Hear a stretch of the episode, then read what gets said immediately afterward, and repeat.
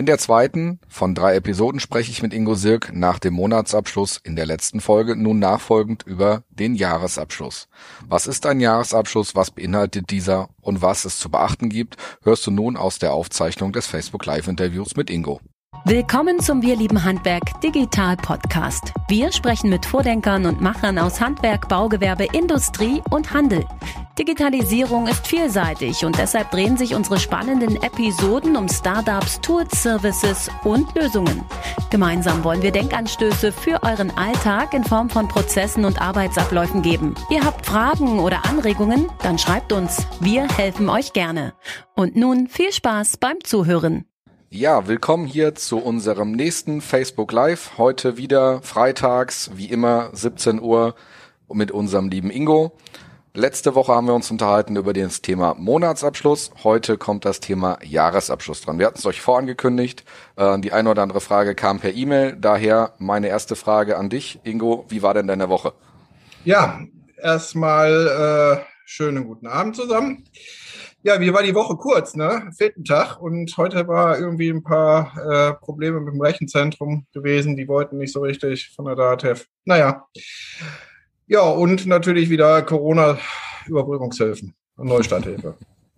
Okay. Täglich grüßt das Murmeltier. Klar, hat es ja geschrieben. Und äh, Überbrückungshilfe 3 oder äh, was war das? Monatsabschlüsse, wenn ich das richtig gelesen hatte, war ja das Thema von. Nee, Umsatzsteuervormeldung. Oh, die, so sind ja, die sind ja erst am Montag fällig, diesen Monat. Ja, weil ja der Zehnte aufs Wochenende fällt, dann verschiebt sich das ja immer auf den ersten Werktag. Alles klar, ja super. Ähm, deswegen gleich den Einstieg. Ähm, ich denke mir jetzt mal so ganz äh, rudimentär, wir haben Monatsabschlüsse gemacht, wir haben zwölf Monate im Kalenderjahr, also addiere ich jetzt quasi die zwölf Monatsabschlüsse und habe den Jahresabschluss. Das ist doch deine Arbeit total easy, oder nicht? Genau. Deswegen ist die Folge ganz kurz. Tschüss, schönen Abend noch. Hat mich gefreut. Nein, nicht so ganz. Also ich glaube, wir sind uns einig darüber, dass der Monatsabschluss nie so ähm, genau ist, bis in jedem Punkt und Komma, wie eben der Jahresabschluss zu erstellen ist. Ja. Okay. Ähm, zudem ist es halt so, dass im Jahresabschluss noch ähm, Erkenntnisse mit reinkommen, die erst nach dem 31.12. stattfinden auch weiter. Also da gibt's ja diesen Wertaufhellungszeitraum, den wir den bei uns äh, nennen, wo also Sachverhalte, die jetzt schon im alten Jahr begründet waren, ja, wie eine Lieferung, eine Forderung, ähm, eben ähm, dann erst im, in der Folge des nächsten Jahres, wenn sie eigentlich bezahlt werden müsste, zum Beispiel, auffällt, nee, die wird nicht bezahlt. Und dann muss man ja so lustige Sachen wie Wertberichtigungen machen. Okay. Das ist so ein Beispiel dafür. Ja. Und äh, ich sag mal, auch die wenigsten Firmen gehen hin und machen monatlich eine Inventur. Seltenst. Das ist natürlich richtig. genau. Und da brauchen wir dann halt für den Jahresabschluss, es sei denn, wenn wir jetzt über Bilanzen reden. Hm. Das heißt grundsätzlich, äh, ein Jahresabschluss setzt also voraus, dass wir A, einmal letztendlich die Belege dir übergeben, dass wir uns im Endeffekt um ähm, Arbeitszeiten und diverse andere Seiten gekümmert haben. Du hast gerade erwähnt Inventur, das heißt, ich müsste eine Inventur vielleicht mal so machen und äh, genau. Werte entsprechend er, er, erfassen. Urlaubsrückstellungen zum Beispiel und solche Sachen halt alles. Okay, mhm. und das äh, geht dann quasi alles auf dem äh, bestenfalls äh, Weg digital in deine Richtung und wird dann im Endeffekt verarbeitet. Du hast gerade noch angesprochen, ich stelle eine Rechnung oder habe Re äh, Sachen aus dem Vorjahr und bekomme die im neuen Jahr. Das heißt, ähm, der Jahresabschluss wird ja auch nicht im Januar gemacht in den seltensten Fällen bei den Kunden. So schnell sind wir ja alle gar Doch, nicht. Doch, also es gibt ähm, den sogenannten Fast Close. Da wird das also schon recht zeitnah zum Jahresabschlussstichtag gemacht. Mhm. Okay. Da wird aber sehr viel über Rückstellungen gearbeitet und solche Sachen. Okay, ja. gut. Und dann haben wir jetzt diese ganzen Daten erfasst und ähm, du und deine Mitarbeiter sitzen da. Du liest das ja hinterher dann nochmal durch, nachdem die Mitarbeiter ja zugearbeitet haben und bewertest das Ganze dann. Genau. Ähm, was kommt denn da jetzt raus? Also was, über was sprichst du da mit dem, mit, mit deinem Mandanten am Ende des Tages? Also was an, an, an, an Dokument ähm, liest du in dem Moment? Es gibt ja mhm. verschiedene Sachen an, an, an, an, an Jahresabschlüssen, keine Ahnung, weiß ich nicht, gibt es da verschiedene Sachen? Ja, gibt es. Also man muss unterscheiden, man sagt zwar grundsätzlich Jahresabschluss dazu, aber ähm, grundsätzlich gibt es ja verschiedene Arten, erstmal unterschiedliche Adressaten, sprich, wen interessiert. Mhm. Und ähm, die Art und Weise, wie ich gewinne, wie das Ergebnis aussieht. Ja. dann ähm, ist es halt so, dass wir unterscheiden zwischen ähm, einer Handelsbilanz, einer Steuerbilanz, einer Einnahmenüberschussrechnung. Mhm. Ganz interessante Sachen sind das. Ja. Und äh, die weichen halt auch vom Ergebnis halt immer ab. Ja. Okay. Also die Handelsbilanz ist der typische Empfänger, sage ich mal, äh, wenn ich eine GmbH habe zum Beispiel, mache ich zwingend eine Handelsbilanz. Die ist Grundlage dafür, was kriegt denn ähm, der Gesellschafter am Ende zum Beispiel als ähm, Dividende ausgezahlt? Oder was gibt's an Tantiemen für den Geschäftsführer? Mhm. So, das wird meistens dann. Und auch die Banken bekommen die Handelsbilanz. Ja? Dann gibt's die sogenannte Steuerbilanz. Die ist fürs Finanzamt ähm, gedacht. Da werden also die steuerlichen Werte, die nicht identisch sein müssen mit den handelsbilanziellen Werten, äh, berücksichtigt und eben der Besteuerung dann zugrunde gelegt, das Ergebnis. Mhm. Und dann gibt es noch die sogenannte Einnahmeüberschussrechnung. Da ist es so, dass ähm, die eigentlich für alle ist. Ähm, ja, das ist ja dann für die kleineren Fälle, sage ich mal, oder die, die eben nicht bilanzieren müssen, wie zum Beispiel Ärzte. Okay, das heißt, die, die, die Menschen, die zwar selbstständig sind, aber diese, wie heißt das, geringfügig ist es ja nicht, es ist ja kein geringfügiges Arbeitsverhältnis, sondern ähm, hilf mir mal auf die Sprünge. Wie heißt das, wenn man da nur diese, ich sag mal, 15, Einnahmeüberschussrechnung? Nein, diese 15 oder 17.000 da, dieser, dieser Kleinbetrag. Das ist Kleinunternehmer, das ist eine Regelung aus dem Umsatzsteuerrecht. Okay. Ja, Als das sind aber auch mittlerweile mehr über 20.000. Okay. Und ähm, da ist es ganz einfach so, dass äh, die überhaupt nichts mit der Bilanzierung zu tun haben. Okay, die machen also auch keinen Einnahmenüberschuss. Doch, doch, das ist nur eine Regelung, ob ich eben Umsatzsteuer in Rechnung stellen muss oder nicht und Vorsteuer abziehen darf oder nicht. Das hat mit der, mit der Gewinnermittlungsart überhaupt nichts zu tun. Also ich kann, wenn ich möchte, ein Kleinunternehmer sein, mhm. in der Umsatzsteuer, also nichts damit zu tun haben, gleichzeitig aber trotzdem bilanzieren, wenn ich Bock drauf habe. Okay. Dann ähm, haben wir ja, du sprichst es immer mal wieder an, so Gesellschaftsformen, mhm. ähm, Freiberufler, GmbHs haben wir schon mal irgendwo zwischendurch erwähnt. Äh, wir kennen sicherlich die eine oder andere KG und AG. Wir wollen jetzt nicht auf die Details eingehen, aber mhm. das hat ja auch noch Auswirkungen, wo ich als Unternehmer oder gegebenenfalls du als Steuerberater noch irgendwas melden muss. Das habe ich ja auch irgendwie mal im Kopf, dass man irgendwie ich glaube Bundesanzeiger. Bundesanzeiger. Irgend mhm. sowas. Das also ist für, für Kapitalgesellschaften oder ähm, also GmbH, AG und so weiter. Mhm. Oder eben bei Personengesellschaften, wo keine natürliche Person äh, Vollhafter ist. Das ist die bekannte GmbH und Co. KG. Okay. Und was von den Arten, die du jetzt gerade aufgezählt hast, würden wir jetzt dahin schicken? Oder schickst du dann dahin oder muss das der Mandant machen? Äh, die würden wir für den Mandanten, wenn wir entsprechend, also in der Regel beauftragt uns der Mandant dafür, mhm. weil wir da eben über die entsprechenden ähm, Programme und Schnittstellen verfügen. Ansonsten müsste das ja per Hand da hochschieben. Ja, ähm, das würden wir eben den, die Handelsbilanz eben auch äh, zum Bundesanzeiger schicken. Okay. Und in diesen ganzen Gewinn- und Verlustrechnungen, in diesen ganzen Sachen werden jetzt ja im Endeffekt aktiver und passiver aufgegeben, also sprich Eingangsrechnung, Ausgangsrechnung an der Stelle. Ähm, wir haben jetzt ja vermischt aber viele Dinge. Deswegen frage ich ja gerade, ne? deswegen, ne, das war jetzt gerade so der also, Punkt. Also der typische Jahresabschluss besteht erstmal grundsätzlich, wenn wir von einem Bilanzierenden ausgehen, mhm. aus eben der Bilanz und der Gewinn- und Verlustrechnung. Mhm. Die Gewinn- und Verlustrechnung ist ähnlich der Einnahmenüberschussrechnung. Mhm. Ja. So, ähm, und dann gibt es noch sowas wie den Anhang und dann gibt es noch mal sowas wie einen Lagebericht. Das hängt aber dann auch von der Größe der Kapitalgesellschaft ab. Okay. Mhm. So, Jetzt hast du gerade vorhin noch was gesagt, das äh, eine äh, hat was mit dem Gesellschafter zu tun, das andere was mit dem Geschäftsführer. Dann haben wir den Bundesanzeiger gehabt am Ende des Tages als ja, Adressaten. Ja. Als, als Adressaten. Ähm, in welcher Form werden die Sachen denn dann übermittelt an der Stelle? Geht das mittlerweile voll digital oder druckst du das aus und schickst denen das? Oder ich meine jetzt. Ja, also die, die Besprechung, also grundsätzlich ist es ja so, wenn wir es eine, eine einigen wir uns mal auf einer GmbH. Mhm. Ja, so für die Erstellung des Jahresabschlusses ist der Geschäftsführer zuständig. Mhm. Er beauftragt den Steuerberater mit der Erstellung des Jahresabschlusses. So. Inhaltlich verantwortlich ist trotzdem der Geschäftsführer. Mhm. Ja, so wenn äh, die sich dann einig geworden sind, dass der Abschluss so den Tatsachen entspricht, findet eine Gesellschafterversammlung statt bei einer Ein-Mann GmbH ist das immer ganz witzig, weil dann bringt er nämlich einen Spiegel und eine Flasche Whisky. ja. Und ähm, dann versammle ich mich so um mich selber und ähm, stelle fest, dass der Abschluss, so wie ich wieder erstellt wurde, ähm, den Tatsachen entspricht. Und dann wird gesagt, okay, ähm, ja, ähm, das, äh, das ist an Gewinn meinetwegen erwirtschaftet worden und das möchte ich jetzt gerne ausgeschüttet haben als Gesellschafter. So. Das passiert alles, alles auf Basis der, ähm, der Bilanz. Und dann ähm, ist die Gesellschafterversammlung auch dazu ähm, ja, verpflichtet oder berechtigt und verpflichtet, also in der Regel tut es, dass sie dann sagen, okay, ähm, ich entlaste den Geschäftsführer und sage damit sozusagen, dass die äh, Bilanz ordnungsgemäß festgestellt wird. Und dann mit dieser Feststellung äh, wird die eben auch dem Bundesanzeiger zur Veröffentlichung gegeben.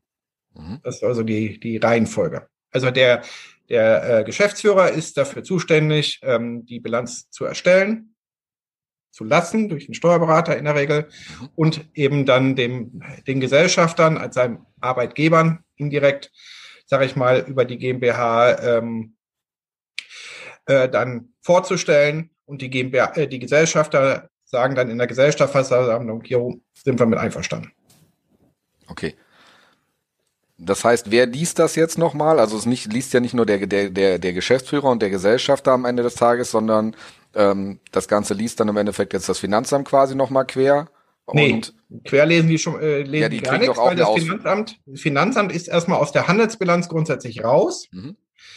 Dann geht der Steuerberater hin und erstellt eine separate Steuerbilanz. Ja, weil dort auch die Werte anders sein können als wie in der Handelsbilanz, hatte ich ja vorhin gesagt. Mhm. So. Und die werden eben der Besteuerung zugrunde gelegt. Und das bekommt das Finanzamt elektronisch übermittelt. Sowohl die Bilanzwerte aus der Steuerbilanz als auch eben ähm, die Steuererklärung an sich. Und da können halt andere Werte drinstehen, tun sie auch in der Regel, als wie in der Handelsbilanz. Und darauf. Und der Banker, um auf den nochmal zu kommen, mhm. ja, wenn der noch was bekommen soll, der kriegt äh, auch die Handelsbilanz. Mhm. Und ähm, das erfolgt bei uns jetzt, bei den Mandanten, die es gerne möchten, über den sogenannten digitalen Finanzbericht. Das ist auch so eine Schnittstelle, wo eben Kennzifferwert eben an die Bank übermittelt werden. Okay. Das heißt, das waren jetzt die Adressaten, wenn ich das jetzt richtig verstanden habe, weil das ist das. Das sind die üblichen Adressaten.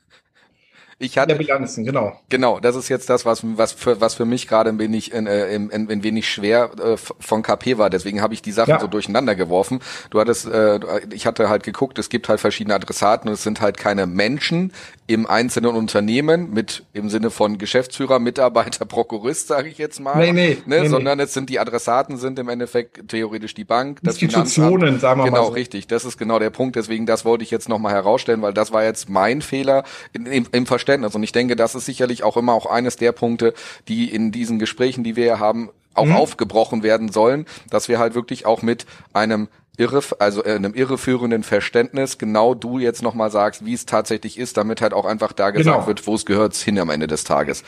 Das ist halt ganz wichtig für mich, dass wir hier das einfach auch gemeinsam schaffen. Ja. Ähm, wir können ja ganz, ganz viele Sachen heute online und digital machen. Das heißt, die Sachen gehen vom, von mir oder vom, vom Unternehmer zu dir digital rüber. Ob durch eine Schnittstelle, über Data von Unternehmen online, mal egal. Es kommt auf jeden Fall digital an. Jetzt bearbeitest du das digital Natürlich machst du ja auch dein Beratungsgespräch mittlerweile digital oder unter den Voraussetzungen der Corona-Abstandsregeln und all dem ganzen Kram, was wir jetzt so alles haben. Und jetzt gab es diese Gespräche und solche Sachen. Ähm, ich kann mich erinnern, mal gehört haben, gehört zu haben, man müsste irgendetwas freizeichnen. Mhm. Da kannst, gehört das hier da rein in das Thema? Muss man? Kann man, kann man. Also man kann auch sozusagen eine digitale Freizeichnung machen. Mhm ja, dann wird das halt, ähm, das, die Bilanz halt nicht mehr ausgedruckt und unterschrieben, mhm. sondern wird halt eben entsprechend ähm, online auch durch eine Signatur freigezeichnet. Hm, das geht auch. Okay. Und diese Jahresabschlüsse, obliegen die auch dieser zehn-Jahresfrist, die man immer so ominös im, im Hirn hat, wenn das heißt, Unternehmer müssen Daten aufheben, äh, kursieren ja irgendwelche Fristen zwischen zwei und zehn Jahren für verschiedenste Dokumentenarten. Genau. Ähm, Jahresabschluss zwei, fünf, zehn sechs, Jahre. Zehn. Okay. Und genau. wenn ich und wichtig immer, es kommt nicht drauf an, äh, für welches Jahr, sondern auf das Jahr, wo es erstellt wurde. Okay, also das heißt, wenn wir jetzt den 20er, den ähm, nehmen wir mal 2020, das lässt sich am einfachsten rechnen. Dann rechnen wir jetzt nicht bis, äh, bleibt die nicht bis 2030, mhm.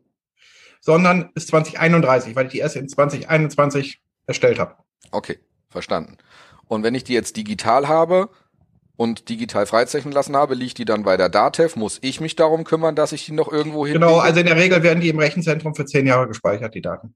Okay, das heißt, ich muss einfach nur zehn Jahre meinen Account quasi bezahlen, ganz normal, damit das genau. da entsprechend auch liegt. Ansonsten muss ich mich darum kümmern, dass ich die quasi in irgendeiner Art und Weise so weglege, dass die zehn Jahre äh, Genau, also in der Regel werden die dann von der DATEV äh, auf, eine, auf eine CD äh, gebrannt und dann übergeben.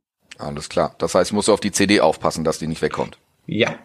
Okay. Aber ähm, ganz ehrlich, die zehn Jahre brauche ich in der Regel nur, wenn ich in der Steuerhinterziehung bin. Und dann ähm, das ist diese Frist.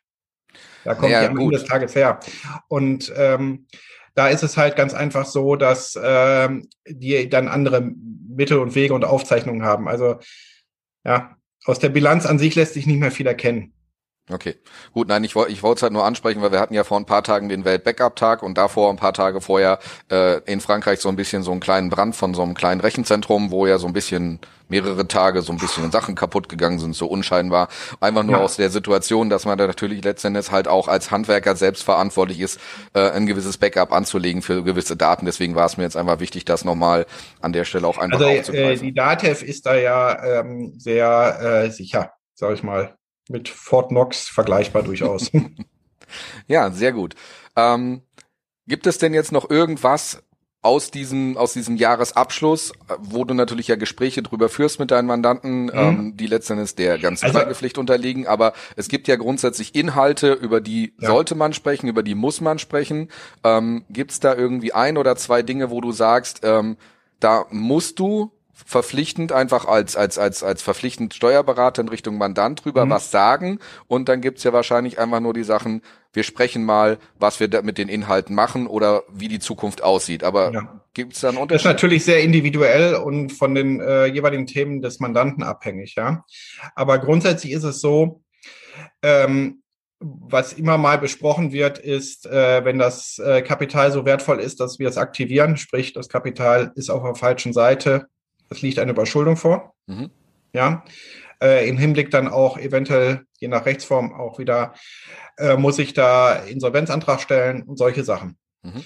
Dann ähm, ist oftmals äh, redet man natürlich über die Bilanzsumme, über die Eigenkapitalquote. Mhm. Ja. Ähm, das sind so das Verhältnis, also äh, wie viel Eigenkapital habe ich im Verhältnis zum gesamten in der Bilanz stehenden Kapital. Dann ähm, sage ich mal, was, was oft gesagt wird, weil es recht bekannt ist, ist eben diese sogenannte EBITDA. Mhm. Das ist halt eine Kennzahl, die man ermittelt, um Unternehmen miteinander vergleichbar zu machen. Ja, das ist etwas, ähm, ich nehme also den Earnings Before Interest, Texas Depreciation Accommodation. Das ist ein englischer Begriff, wie man hört. Und da geht's halt ähm, darum, dass man dem Jahresergebnis wieder Zinsen, Abschreibung, Steuern äh, hinzurechnet, um ähm, die Unternehmen miteinander vergleichbar zu machen, weil die natürlich in ihrer, in ihrer Struktur unterschiedlich aufgestellt sind. Mhm. So. Und das sind, sind jetzt so die wesentlichen, über die man so spricht, aber das ist wirklich anders bezogen, weil ich meine, ich muss mit einem alten ähm, Handwerker nicht mehr über diese Dinge reden, ja, der äh, fragt mich ganz einfach, muss ich an Steuern zahlen? Das geht dann halt auch aus der Bilanz hervor und dann ist er fertig damit. Na klar. Ja, es ist ja auch, Entschuldigung, es ist ja auch immer ein Stück weit Vergangenheitsbewältigung. Das muss man ganz einfach so sehen. Klar, aber gerade die Vergangenheit ist ja auch eine Situation, jetzt gerade die letzten Monate war ja sicherlich auch eine Frage der Personalkosten. Das wäre mir jetzt so einfach so, so, so, so ein Ding im Kopf, was ja sicherlich auch eine Verhältnismäßigkeit äh, treffen muss oder was sicherlich natürlich auch branchenspezifisch ist. Ne, ich meine, ich habe sicherlich ähm, in der einen oder anderen Branche mehr Personalkosten als in anderen. Ähm, reden wir jetzt mal gerade im Handwerk zum Beispiel bei Reinigungsfirmen, die haben natürlich weniger Invest wie äh, jemand, der irgendwie äh, Häuser baut und natürlich sehr hohe Materialkosten hat. Aber auch da gibt's ja sicherlich ähm, Tendenzen, wo man halt mal schauen muss, ist das der richtige Weg oder ist das nicht der richtige Weg? Und du sagtest es gerade, Ja. das ist ein Blick in die Bin ich- Vergangenheit, aber auch die Frage, anhand der Zahlen des Jahresabschlusses zu sagen, was soll dieses Jahr noch passieren, wenn ich halt sage, ich möchte gerne wachsen und fünf Mitarbeiter einstellen, muss ich ja sicherlich auch sagen, aufgrund der vergangenen Zahlen kann man sicherlich auch sagen, wenn ich fünf neue Mitarbeiter einstellen möchte oder fünf neue Autos kaufen muss, dafür kostet das alles Geld und es muss ja irgendwie erwirtschaftet werden. Und ich denke, das hat ja sicherlich auch irgendwie Auswirkungen auf so ein Gespräch, oder nicht? Ja, ja, obwohl da sind viele Dinge dabei, die, da wäre mir der Jahresabschlusszeitpunkt zu spät, um darüber zu reden. Also es muss unterjährlich im BBA-Gespräch, im Monatsabschluss, was wir letztes Mal hatten, schon besprochen werden, weil im Jahresabschluss kann man halt nicht mehr viel gestalten und machen. Ja, das ist halt wirklich ähm, Vergangenheitsbewältigung. Das Einzige, worüber man halt nochmal reden kann im Jahresabschluss, ist, macht es Sinn, einen Investitionsabzugsbetrag zu bilden? Ja, für zukünftige Investitionen, diese, diese Themen. Aber ähm, das ist eigentlich etwas, was im, scho- schon im Erstellungsprozess passiert und nicht im Jahresabschluss Bilanzgespräch, sag ich mal. Dann ist das Ding in, in der Regel fertig und ja, wird nochmal durchgeguckt, ob irgendwelche Rechtschreibfehler drin sind, sag ich mal.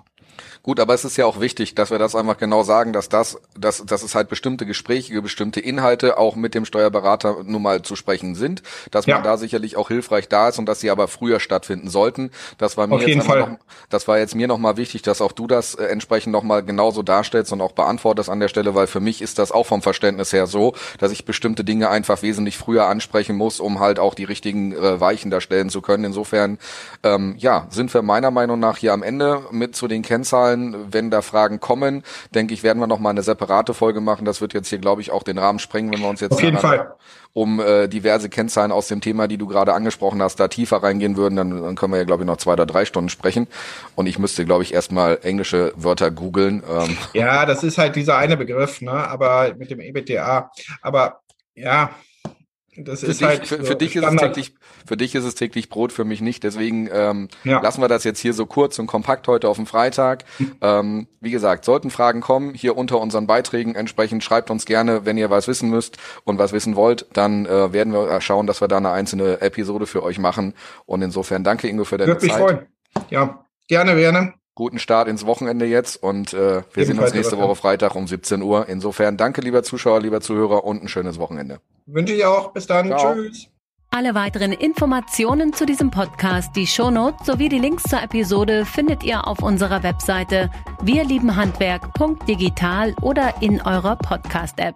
Wenn euch unser Podcast gefallen hat, sagt es gerne euren Freunden oder teilt es auf Social Media. Ihr findet uns bei LinkedIn, Instagram, YouTube und Facebook.